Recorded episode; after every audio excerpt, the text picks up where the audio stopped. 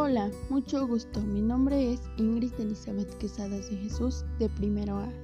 Es un gusto presentarles el tema jerarquía de operaciones. ¿Qué es la jerarquía de operaciones? La jerarquía de operaciones es un método para resolver operaciones. La jerarquía de operaciones va en un orden. Primero, paréntesis. Segundo, potencia y raíz.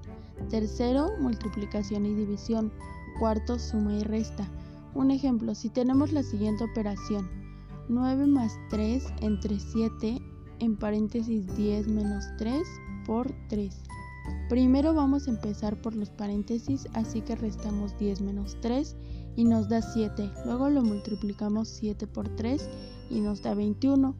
Luego dividimos 21 entre 7 y nos da 3. Luego sumas 9 más 3 y nos da 12.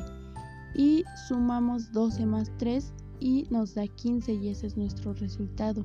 Siempre tienes que seguir la jerarquía de operaciones para que tu operación salga correctamente. Eso fue todo. Fue un gusto haberles hablado sobre la jerarquía de operaciones. Gracias.